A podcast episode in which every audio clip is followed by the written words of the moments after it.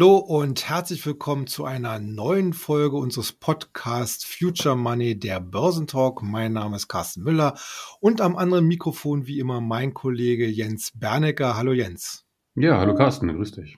Ja, auch heute wieder eine volle Agenda auf dem Programm. Wir schauen natürlich erstmal darauf, wie sich die Märkte in der zurückliegenden Börsenwoche gezeigt haben. Da gibt es ja ein oder zwei ganz spannende Punkte, die wir besprechen können.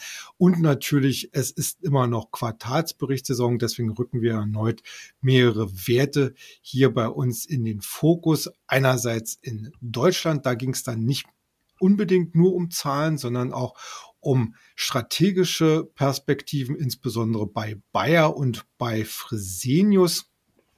Dann geht's in Amerika natürlich über die Zahlen von PayPal und besonders natürlich auch die äh, Quartalsbericht oder den Quartalsbericht von Disney. Und wir hatten ja in dieser Woche noch eine Premiere an der deutschen Börse, denn der Webhoster Ionos, eine Tochter von United Internet, ist an die Börse gekommen. Auch da schauen wir nochmal drauf und was das womöglich für die IPO-Szene in Deutschland und in Europa in diesem Jahr bedeuten könnte. Aber steigen wir jetzt mal gleich in die Markteinschätzung ein. Wir hatten ja relativ volatile Woche äh, bisher einerseits am Mittwoch ganz starke Wall Street, die angeschoben worden ist von einer Rede von Fed-Chef Jerome Powell, äh, Paul, der äh, ja zwar weiterhin Zinssenko, äh, Zinserhöhungen ankündigte, aber doch das spannende Wort Disinflation erstmals in den Mund nahm. Dann haben wir natürlich auch die Quartalsberichtssaison, die relativ durchwachsen äh, abläuft, aber doch einige ganz spannende Highlights setzen konnte. Ja, in summa summarum, äh, wie beurteilst du denn die derzeitige Marktverfassung? Also ich bin mit der gegenwärtigen Entwicklung sehr zufrieden, weil nichts äh, ist schöner äh, für die Aussichten, als wenn wir so dieses komplette Bild der äh, Unsicherheit und Unklarheit haben, jetzt zumindest mal von außen betrachtet. Denn wenn die Situation klar wäre, wieder entweder nach oben oder nach unten, na gut, dann würden die Kurse sich auch ganz eindeutig in die eine oder andere Richtung bewegen und das tun sie nur in Einzelfällen. Und ähm, du hast es eben schon erwähnt, die Aussagen von dem Fed-Chef Paul waren schon sehr, sehr relevant, denn dieses Thema Disinflation Inflation, nicht zu verwechseln mit Deflation, also nicht, dass das irgendwie falsch verstanden wird, sondern Disinflation heißt, dass eben jetzt genau das eintritt, was wir hier an dieser Stelle schon seit einigen Wochen sagen, dass jetzt die Fed eben auch merkt oder sieht anhand der Daten, dass in bestimmten Bereichen, Kernbereichen, die Inflationskurven schon deutlich nachlassen. Es ist zwar immer noch zu früh, um für die Zentralbank Entwarnung zu geben, und das hat Paul damit auch ganz klar gesagt. Es kann also sein, wenn andere Elemente, zum Beispiel äh, die Lohnentwicklung, sich nicht deutlich ähm, ebenfalls abkühlt, dass wir, wir möglicherweise doch nochmal eine Zinsschraube drehen. Aber der Ton war schon sehr viel moderater, sehr viel weniger aggressiv als in den Sitzungen davor. Diese Entschlossenheit, diese Bestimmtheit und dieses etwas kämpferische, das war in dieser Sitzung nicht mehr zu hören. Ganz einfach, weil die FED natürlich immer mit Daten arbeitet, die ein bisschen in der Zeit zurückliegen. Wir hatten das ja neulich im Future Money auch schon mal in der in einleitend ähm, erklärt.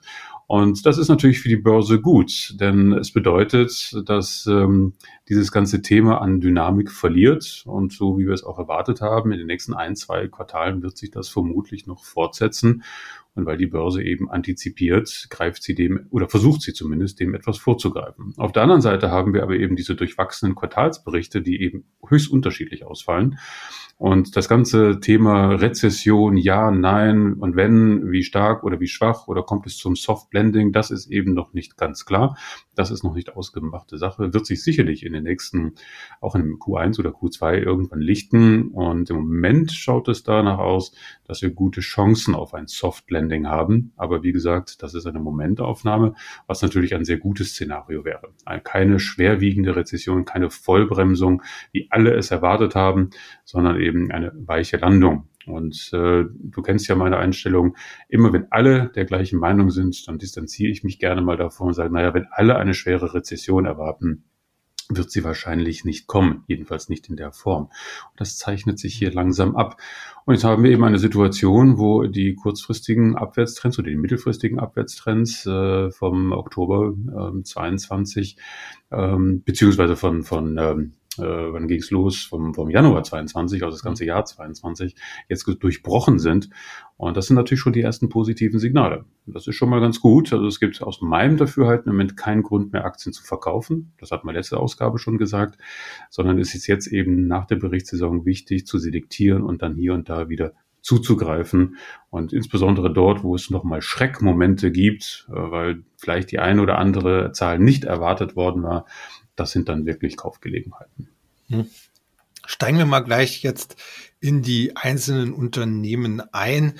Da habe ich als erstes auf meinem Zettel Bayer. Wir hatten Bayer ja hier schon mal angesprochen. Äh, Bayer ist ja ins Visier aktivistischer Investoren geraten, die einerseits äh, den Rücktritt von äh, bisherigem Chef Werner Baumann forderten, andererseits die Aufspaltung äh, von Bayer in eine Agrarsparte und in eine Pharmasparte bzw. Unternehmen. So, in dieser Woche nun platzte mehr oder weniger die erste Bombe, äh, Bombe beziehungsweise konnten die aktivistischen Investoren den ersten Punktsieg davon tragen, denn Werner Baumann wird zum Ende äh, März, wenn ich richtig informiert, nee, zum, zum Ende Mai äh, mhm. sein äh, in den Ruhestand gehen und Nachfolger wird Bill Anderson, der war bis Ende letzten Jahres Chef der Pharmasparte beim Schweizer Pharma-Riesen Roche. Ja, erster Punkt sieht für die äh, Investoren. Äh, steht jetzt dann damit jetzt auch die Aufspaltung auf dem Programm? Also ich denke schon, dass das auf jeden Fall ein, ein Thema wird, was sofort angegangen wird und das ist auch richtig so. Denn ähm, das große Problem mit solchen Konstruktionen wie Bayer und andere ist, dass wenn unterschiedliche Sektoren unter ein Dach äh, gehören, ist es immer schwierig auszumachen, wie die Sektoren entweder in Einklang zu bringen sind, also parallel auf Wachstumskurs zu bringen sind, oder wie sie sich vielleicht gegenseitig belasten. Und das ist natürlich dann klar, dass der Aktienkurs dann immer so eine Art Durchschnitt ist. Ja, wenn ich zehn äh, Sektoren in meinem Konzern, in meiner Konzernstruktur habe und fünf davon performen gut und fünf davon eben nicht, wie ist dann der faire Wert von Bayer als Ganzes zu betrachten? Das ist halt sehr schwierig. Und das ist genau das, wo es in den letzten Jahren bei solchen Konzernen immer gehapert hat. Big is beautiful. Nein, das hat einfach in diesem Fall nicht mehr funktioniert. Und eine Aufspaltung schafft eben Transparenz. Und wir haben es ja insbesondere in Fällen wie zum Beispiel bei Siemens gesehen, dass das natürlich eine sinnvoll und zielführende Sache ist. Der Aktienkurs von Siemens zeigt es ja nun auch. Und insofern denke ich, dass es allerhöchste Eile geboten ist, Bayer mal aufzuspalten und die unterschiedlichen Bereiche äh, frei laufen zu lassen, damit man einfach mal ganz klar erkennen kann, welcher Bereich verdient Geld und welcher nicht und in welchen Bereichen lohnt es sich zu investieren und in welchen nicht. Insofern ist diese Maßnahme längst überfällig, wurde ja auch von allen begrüßt, nicht nur von den institutionellen Anlegern, sondern auch vom Markt. Deswegen auch der Kurssprung. Allerdings sollte man jetzt auch vorsichtig sein. Ganz so einfach ist das alles nicht. Wir bewegen uns ja auch in einem schwierigen Börsenumfeld. Da guckt die Börse schon mal ganz genau hin. Wenn also bestimmte Sparten aufgesplittet werden sollen und vielleicht äh, in separaten Börsengängen an den Markt gebracht wird. Also das will sorgfältig beobachtet werden. Und da hat äh, der neue CEO schon wirklich wirklich eine Menge Arbeit vor sich. Ich traue ihm das zu. Er kommt aus der Ecke, wie du es gerade schon gesagt hast. Ähm, er ist erfahren in dem Bereich. Und die Angelsachsen sind da auch sehr viel schneller als ähm, äh, die Deutschen oder die Europäer. Also insofern ist das jetzt mit mhm. Spannung zu erwarten und es wäre sicherlich vernünftig, Bayer da mal ganz genau auf die Beobachtungsliste zu stellen und zu schauen, wie soll denn das Ganze alles ablaufen, welche Zeitachse und, und, und.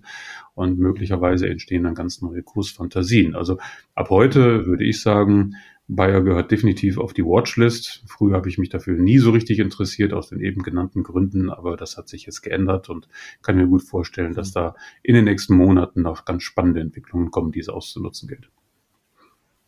Hm.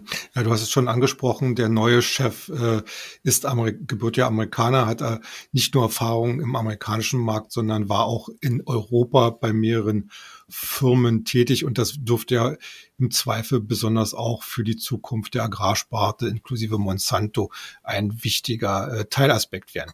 Kommen wir mal zum nächsten Unternehmen, was eigentlich auch in die Richtung irgendwie Spaltung geht, nämlich der Gesundheitskonzern Fresenius. Dieser hat in dieser Woche nun eigentlich auch relativ überraschend angekündigt, dass man sich einer tiefgreifenden Restrukturierung unterwerfen will und äh, der wichtigste Aspekt dabei, man scheint nun gewillt zu sein, die Kontrolle über die Dialyse-Tochter Fresenius Medical Care abgeben zu wollen. Es ist ja hier auch schon, ja, fast so wie eine never-ending Story. Also wir reden, wir haben ja schon 2022 immer wieder regelmäßig darüber geredet, beziehungsweise im Markt wurde darüber geredet, was denn mit den vielen Töchtern unter dem Fresenius-Dach passieren will. Äh, es gibt Töchter wie zum Beispiel Kabi, die sich äh, die zum Beispiel medizinische Lebensmittel etc.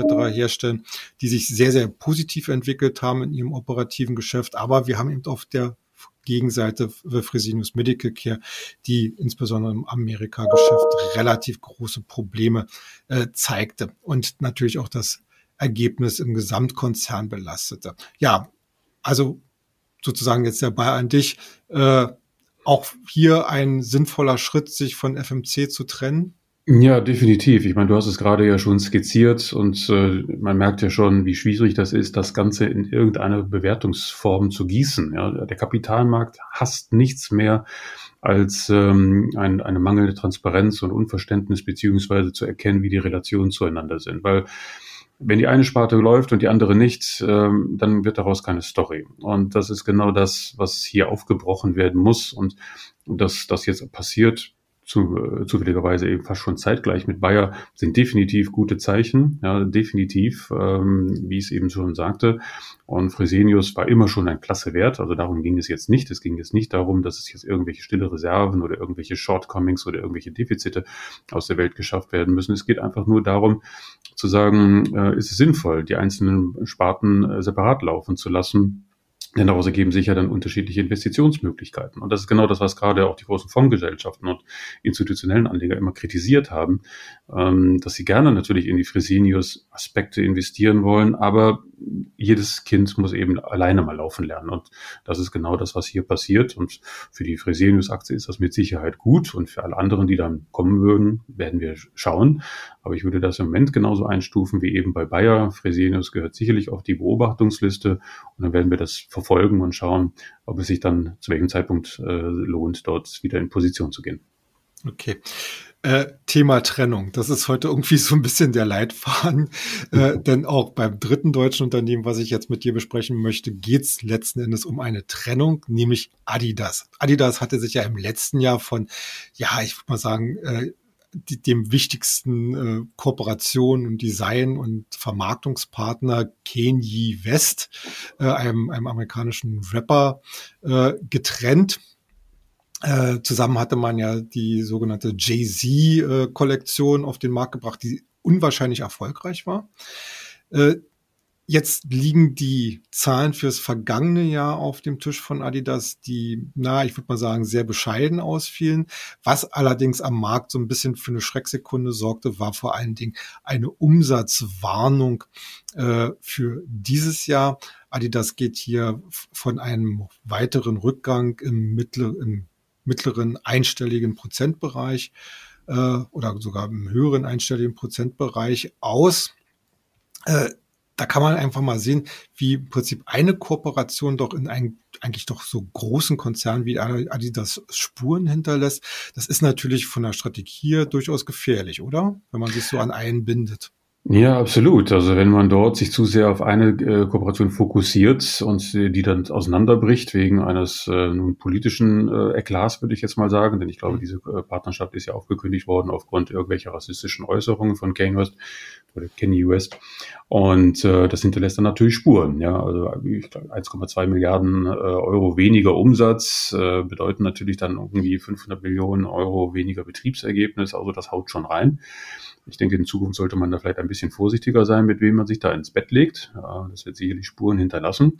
Und ähm, das ist eigentlich so der größte Schreckmoment, weil das sind schon ganz ordentliche ähm, Zahlen. Die revidierten Umsatzzahlen für, für, für, für das laufende Jahr sind jetzt nicht so dramatisch, weil wir dürfen nicht vergessen, wir befinden uns immer noch in einem inflationären Umfeld. Überall sind die Preise gestiegen. Wir hatten letzte Woche ja auch schon erst an anderer Stelle, wie zum Beispiel mit Apple kommentiert, Premium-Produkte, teure Produkte, die wir alle gerne kaufen würden oder die die jungen Leute oder Sportler jetzt gerne kaufen würden, äh, die werden dann eben einmal in die Warteschleife ge, äh, gezogen. Dann heißt es nicht, äh, muss jetzt unbedingt sein, sondern vielleicht zum späteren Zeitpunkt. Also aufgehoben ist nicht aufgeschoben und das gilt auch für Adidas. Adidas hat nach wie vor eine hervorragende Produktpipeline. Eigentlich ist dort alles in Ordnung, wenn man so will. Aber diese ganzen Effekte aus der Peripherie bleiben natürlich nicht spurenlos. Und das hätte mich jetzt auch überrascht, wenn Adi das gesagt hätte, also wir müssen unsere Prognosen in keinster Weise nach unten revidieren. Ähm, das äh, hätte ich jetzt äh, tatsächlich auch genauso erwartet. Insofern, äh, dass die Börse da jetzt verschnupft reagiert mit minus zehn Prozent heute, ist einfach eine Situation, da würde ich sagen, okay, Schockmoment, Schreckmoment. Ähm, den würde ich aber definitiv ausnutzen, weil von der Perspektive her, wie sie eben sagt, ist bei Adi das alles noch in Ordnung. Und wenn sie dann in Zukunft aufpassen, mit wem sie da kooperieren, dann ist das auch okay. Also wir hatten ja schon an früherer Stelle mal Adidas erwähnt und das wäre jetzt heute wieder so ein Tag, wo ich sage, zugreifen. Mhm. Ja, Adidas hat ja in diesem Zusammenhang noch äh, erklärt, dass man noch nicht so richtig weiß, was man mit dem äh, Bestand oder vorhandenen Bestand an Yeezy Produkten macht. Also da droht wohl noch eine mögliche Wertberichtigung oder Abschreibung im Raum stehen, so 500 Millionen Euro. Aber eigentlich, äh, denke ich mal, äh, kann man das alles als relativ singuläres Ereignis betrachten. Ja, definitiv. Also die Abschreibungen sind, glaube ich, 700 Millionen Euro ist richtig. Ja. Und das ist ein Einmaleffekt. Ja, gut. Dumm gelaufen. Gut. Machen wir den Sprung nach Amerika. Äh, und äh, da hatte ja Walt Disney in dieser Woche seinen großen Auftritt. Äh, nicht nur bei den Quartalszahlen, sondern der neue alte Chef Bob Iger äh, stellte sozusagen seine erste Strategie vor. Kannst du noch mal ein bisschen skizzieren, was er denn so alles äh, angekündigt hat? Also das Wichtigste ist eigentlich eine klare Aufspaltung ähm, der, der drei wichtigsten Ertragssäulen. Einmal die Themenparks und alles, was mit Entertainment äh, zu tun hat. Dann auf der anderen Seite Streaming, also Disney Plus.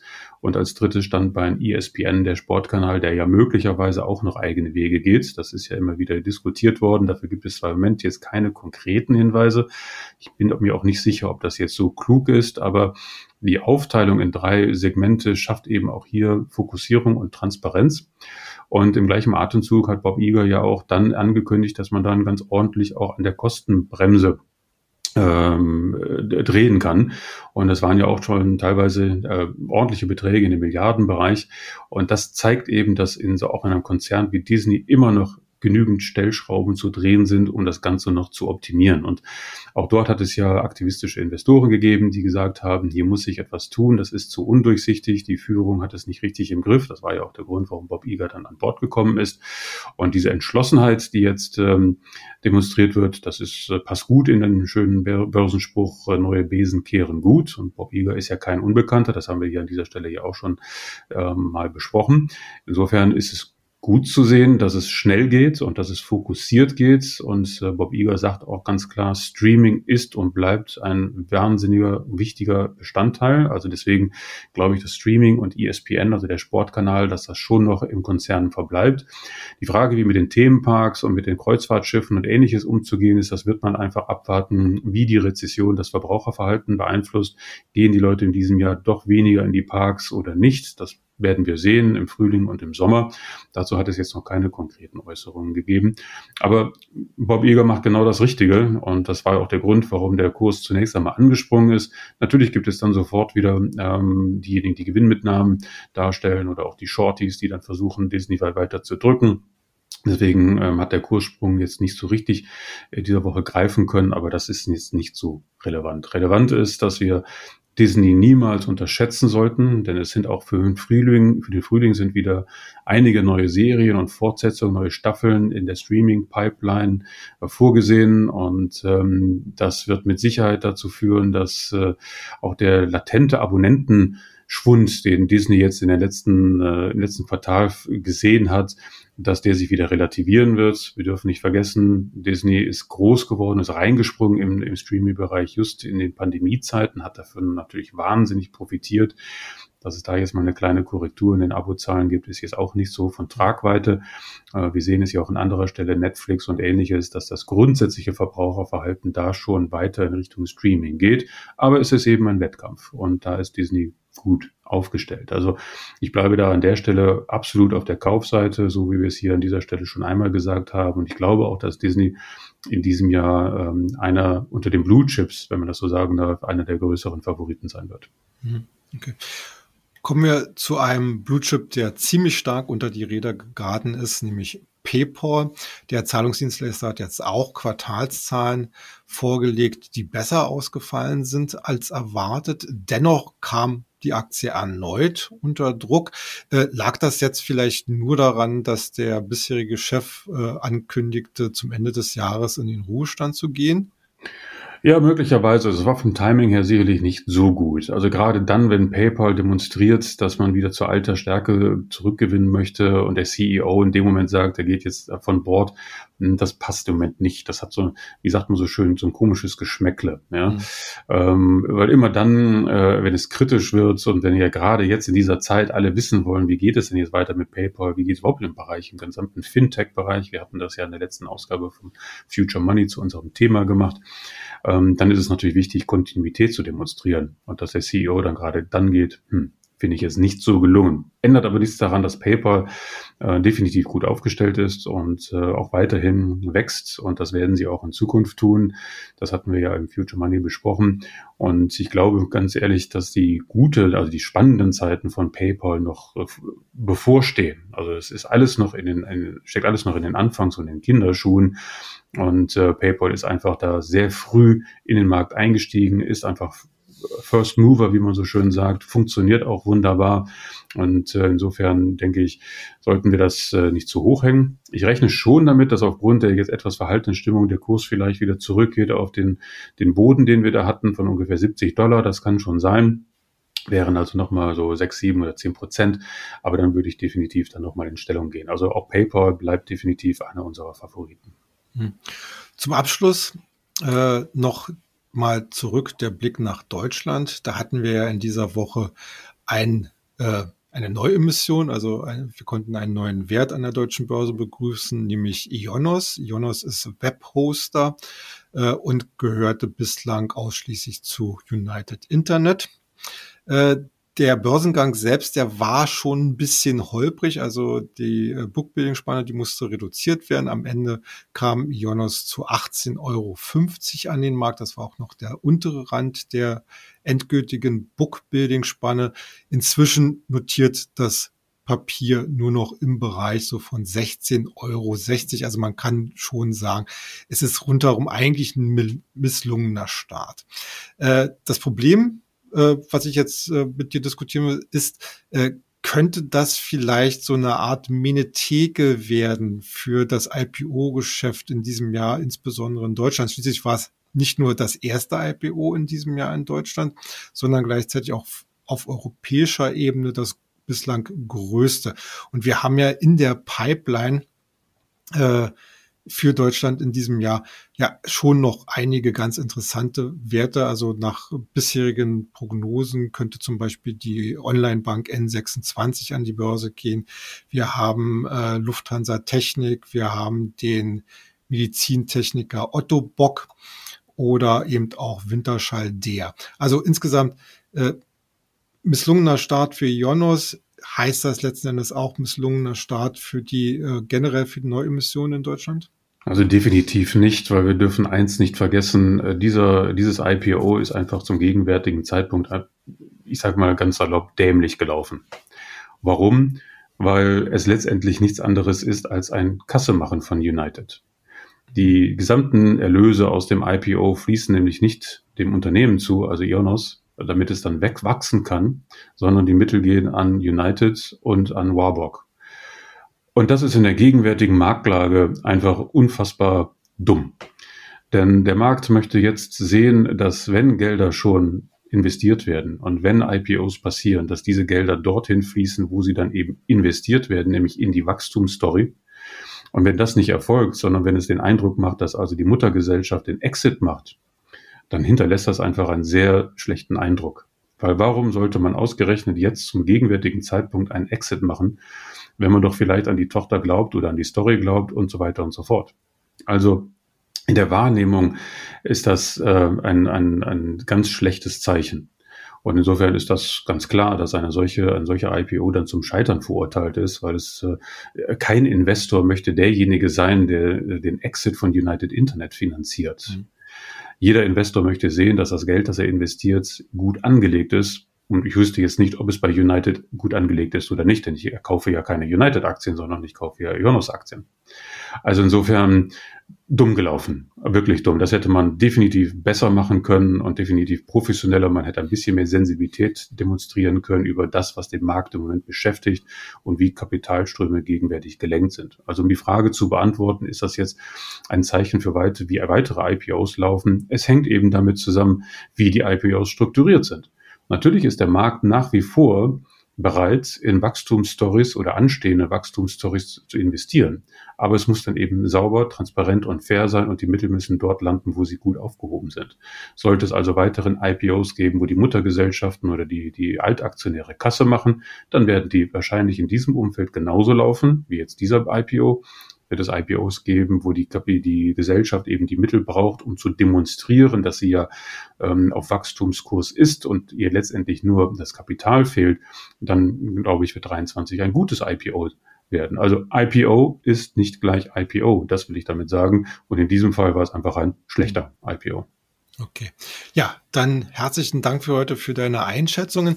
Wenn ihr den Future Money, unseren Börsenbrief für Zukunftsthemen und für Trendaktien noch nicht kennt, wir bieten nach wie vor ein vierwöchiges kostenloses und unverbindliches Probeabo an. Die Details beziehungsweise die Verlinkung dazu findet ihr dann in den Shownotes. Ja, äh, vielen Dank fürs Zuhören heute. Wir wünschen euch noch eine gute Zeit und natürlich hoffen wir, dass ihr dann nächste Woche wieder bei uns einschaltet. Macht's gut. Tschüss. Ja, von meiner Seite. Tschüss.